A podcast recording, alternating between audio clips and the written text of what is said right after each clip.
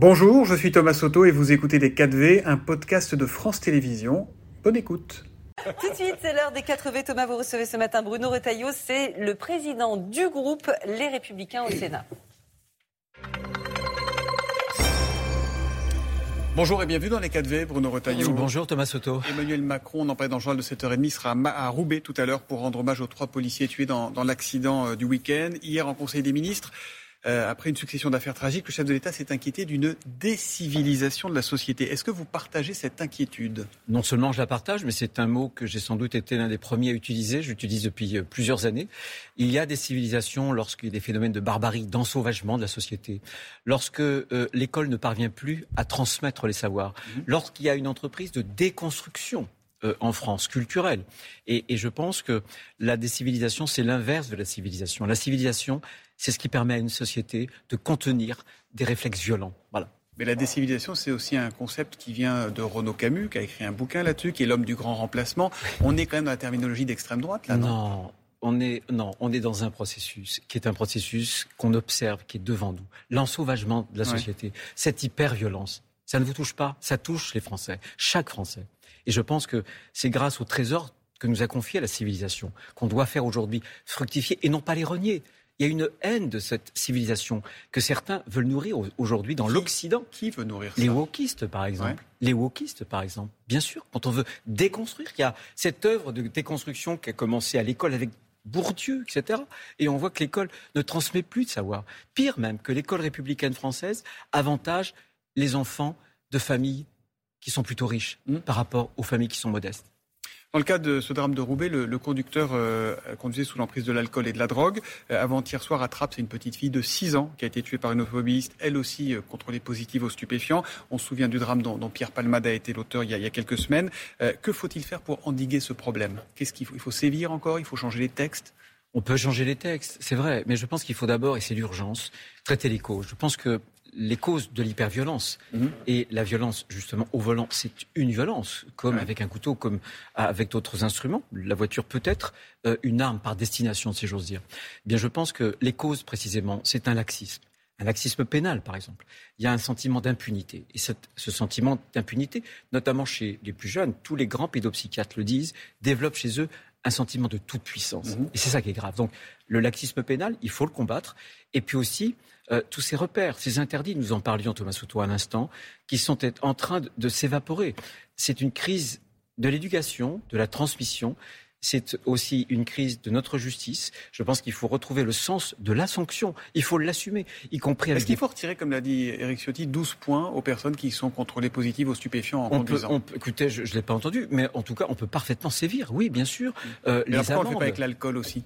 Bien sûr. L'alcool, mais bien sûr. plus. Mais vous savez, quand il y a des familles, et toutes nos familles ont été endeuillées à un moment ou à un autre, euh, peu importe que ce soit l'alcool ou que ce soit euh, mm. la drogue. Mais je pense qu'il y a eu aussi une culture en France avec euh, la drogue qu'on disait un peu récréative, y compris d'ailleurs dans des milieux un peu BCBG. ou des milieux un dans la jet set, dans les médias, dans la politique, voilà, il y a bien une sûr, mais, sorte de complaisance parfois. Mais, mais, bien sûr, mais bien sûr, vous savez, moi j'ai déploré parce que j'adorais Tina Turner. Vous savez que son, son mari l'a maltraité. Euh, on, savait que c'était un cocaïnomane. Voilà, la violence et la drogue. La violence et la drogue, à Marseille et ailleurs. On voit bien qu'il y a un lien. Mais il faut sévir. J'étais, il y a quelques mois, euh, encourager les policiers de la BAC à Nantes. Ils me disaient qu'ils avaient démantelé euh, un réseau avec un dealer. Le dealer, vous savez à quoi il avait été condamné? À une peine de TIG.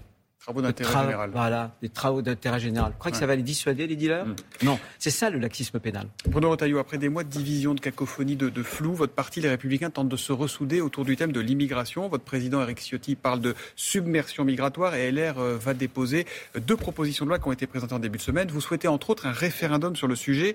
Votre projet, c'est du copier-coller de ce qu'on fait au Rassemblement national. C'est ce que disait ici même Thomas Ménager en début de semaine. Non, non. Alors évidemment, le Rassemblement national est très mal à l'aise parce que souvent, il parle avec des slogans mmh. euh, de façon très démagogique. Nous, ce sont des textes euh, et des mesures qu'on a beaucoup travaillé au Sénat. Certains... Qu'on pouvait lire pour beaucoup d'entre elles dans le programme de Marine Le Pen des dizaines, Non, mais attendez, qu'on pouvait lire aussi dans des rapports du Sénat, que nous avons voté. Mais si Marine Le Pen nous dit qu'actuellement, il est 8h euh, moins de quart, je ne vais pas lui dire qu'il est 22h30. Mmh. Vous voyez ce que je veux dire? Il y a un chaos migratoire. Moi, ce que je vous demande, c'est est-ce que la digue entre le RN et LR a sauté? Non, mais observez, Thomas essayons d'observer parce que ce que vous essayez de faire avec moi là, le monde médiatique le fait avec la droite pour nous tétaniser depuis des décennies. Et on a quitté justement euh, ces vérités que les Français attendent pour se protéger médiatiquement. Et on a perdu nos électeurs. Je vais vous donner un exemple très concret en fait, que je dis. Vous savez pas de vous protéger, de vous attaquer, on essaie de comprendre quelle est la ligne de LR aujourd'hui. Je vais vous dire, on parle beaucoup de Mayotte. Depuis plusieurs mois, c'est compliqué. Vous parlez de Le Pen, vous parlez de l'immigration, je vous parle de Mayotte. Euh, deuxième tour, second tour de la présidentielle, Jean-Marie Le Pen, il y a 20 ans. Il fait à Mayotte 11,8%. 20 ans plus tard, sa fille, elle fait 52%. Et entre-temps, il y a eu le chaos migratoire. Mhm. Le chaos migratoire, c'est un encouragement justement euh, à la démagogie. Et moi, ce que je veux, je ne veux pas laisser ces thèmes-là aux, démagogues. C'est notre travail à droite de répondre au peuple français. Mhm. Et qu'est-ce que nous demande le peuple français? Le sondage paru hier dans le Figaro Odoxa, il est très clair. Et il plébiscite, les Français plébiscitent aux trois quarts autour de 74 Sauf que vous, nos mesures. Vous voulez euh, notamment une modification de la Constitution, notamment pour permettre ce, référendum. Absolument. Euh, le ministre du Travail, Olivier Dussopt, vous a répondu. Il, a dit que c'est inenvisageable parce que c'est le contraire de la construction européenne. Inenvisageable. Ça veut dire que des mesures ne seraient pas seulement discutables, euh, qu'elles ne seraient pas amendables. C'est inenvisageable. Il y a donc des tabous en France. Il faut briser ces tabous, tout simplement. Oui, il y a un choix à faire. On reste dans l'Europe ou on sort des textes de l'Europe Mais pas du tout. Nous, ce que l'on veut, c'est pas sortir de l'Europe on veut que l'Europe ne sorte pas des traités. Euh, et je vais vous en donner euh, quelques exemples. vous connaissez la règle. Le droit européen euh, est au-dessus des droits nationaux. Non, ça dépend. Le Conseil constitutionnel, le Conseil constitutionnel en France mhm. a dit attention, la primauté du droit européen doit avoir une butée, une limite, par exemple l'identité constitutionnelle de la France. Mm. La question de la laïcité. Bruxelles a une conception qui est une conception beaucoup plus anglo-saxonne. Mais qu'est-ce qui se joue derrière ça? C'est une question de souveraineté juridique, une question de démocratie. Vous savez, aujourd'hui, les Français le sentent très bien. Le pouvoir de contrôler l'immigration n'appartient plus aux élus du peuple, justement, à ses représentants, députés ou sénateurs. Il appartient souvent aux, aux cours suprêmes qui produisent mm-hmm. leurs droits eux-mêmes. Quand, par exemple, un juge européen, pour une autre affaire, sur la directive travail, avait dit faut que ça s'applique, le juge européen avait dit faut que ça s'applique aux forces armées. Mais là, il sort du traité européen. Pourquoi? Parce que le traité européen, article 4, alinéa 2, dit que euh, la question des forces armées, en tout cas de la sécurité nationale, ça n'est pas la compétence de l'Europe, c'est la compétence des États. Vous restez pro-européen, il n'y a pas de question de Frexit, ce n'est pas une hypothèse chez LR aujourd'hui Je vais vous dire, notre projet, justement, tout notre projet, repose sur le fait qu'on puisse ramener la France dans la moyenne de ce que font en mmh. matière d'immigration les pays européens.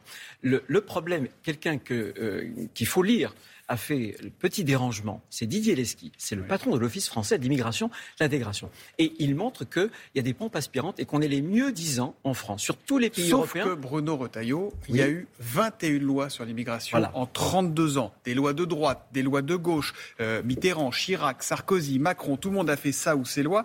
À chaque fois, on a entendu à peu près les mêmes arguments. Exactement. Et à chaque fois, ça n'a pas changé grand-chose au problème. C'est bien pour ça que nous, on propose de changer le cadre on propose justement une, sorte de révolution juridique en euh, changeant des aspects de notre Constitution pour que la volonté du peuple mmh. euh, s'impose justement sur des jurisprudences. Moi, je pense que qui, doit exactement, c'est fondamental, c'est une question de démocratie, qui doit aujourd'hui en France décider qui peut rentrer sur le territoire ou qui on doit expulser C'est pour moi d'abord le peuple français. Mmh. Et donc, je crois en ce référendum. Parce qu'un référendum, D'abord, c'est le peuple qui choisit, qui décide, et ensuite, il s'impose aussi aux cours suprêmes et notamment au Conseil constitutionnel. Donc vous avez totalement raison. Si on se contente, ce que veut faire Emmanuel Macron, de changer ici ou là quelques bonnes choses par des lois ordinaires classiques, on ne change rien. Il faut là reprendre le contrôle et le contrôle le donner au peuple français. Si votre texte n'est pas repris quasiment en l'état, vous ne voterez pas le projet de loi immigration du gouvernement à l'Assemblée et au Sénat? Franchement, je ne le connais pas. Je Je le connais pas parce qu'on a eu, c'est gaguesque, hein. on a eu un texte qui était programmé, mhm. déprogrammé, reprogrammé, saucissonné, refusionné. Je ne sais pas où ils en sont. En réalité, ce qu'on a voulu faire aussi avec Olivier Marlex et Eric Ciotti, vous savez qu'on avait été accusé par la Première ministre, qui avait dit, écoutez, si on repousse ce texte, c'est parce qu'il y a une division entre le Sénat et l'Assemblée nationale à LR. On a voulu dire que non, la division, elle n'est pas chez nous, elle est chez eux. On ne peut pas vouloir ce que proposait le dernier texte du gouvernement, à la fois régulariser plus et vouloir expulser plus. Mm. Le, en même temps, ça ne marche pas. Ça ne marche pas. Eh, Bruno Taillot, est-ce qu'on peut réclamer plus d'ordre, plus de fermeté, plus de justice, comme vous le faites depuis le début de cette interview, et s'en prendre au juge quand une décision ne vous convient pas?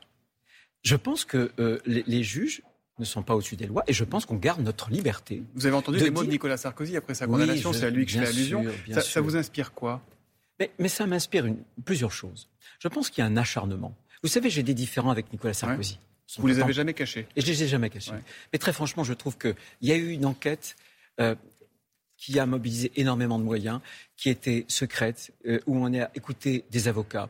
Euh, et il y a une juge qui l'a jugé, mm. qui avait fait une tribune, une tribune libre contre lui il y a quelques années. Je pense qu'elle aurait pu se dépayser. Il y, a, ce soupçon, je pense qu'il faut que la justice, en France, et heureusement, beaucoup de magistrats ne sont pas politisés, mais il y a une partie de la justice, malheureusement, je le dis, notamment avec le syndicat de magistrature, on l'a vu aussi à Mayotte, on l'a vu dans quelques décisions, avec le mur des cons. Pardonnez-moi. Mais je pense que le rôle du politique, c'est de dire, bien sûr qu'il faut respecter notre justice, et on a de la chance d'avoir une justice en France, mais elle doit être au-dessus de tout soupçon. Il reste 10 secondes. Vous étiez un grand fan de, Tina Turner. Ah euh, Simply the Best. Avez-vous tweeté notamment C'est qui le best à droite? non, écoutez, Tina Turner, oui, j'étais très attaché. Et c'est qui le best à droite? Et hier soir, euh, une étoile, une star a rejoint le ciel, Thomas Soto. Et c'est qui le best à droite? Écoutez, cette, cette, question va venir après les européennes. Je pense qu'il faut que la droite d'abord se reconstruise, qu'elle se reconstruise à partir des propositions qu'on fera aux Français, à partir d'un nouveau logiciel. Il faut, il faut quitter les vieilles habitudes et il faut nous renouveler. Et ça, c'est un travail de fond que j'appelle. Si on met la charrue avant les bœufs, si on parle d'incarnation avant la reconstruction, ça ne va pas le faire. Merci, Merci Bonne journée. C'était Les 4V, un podcast de France Télévisions. S'il vous a plu, n'hésitez surtout pas à vous abonner. Vous pouvez également retrouver tous les replays en vidéo sur France.tv.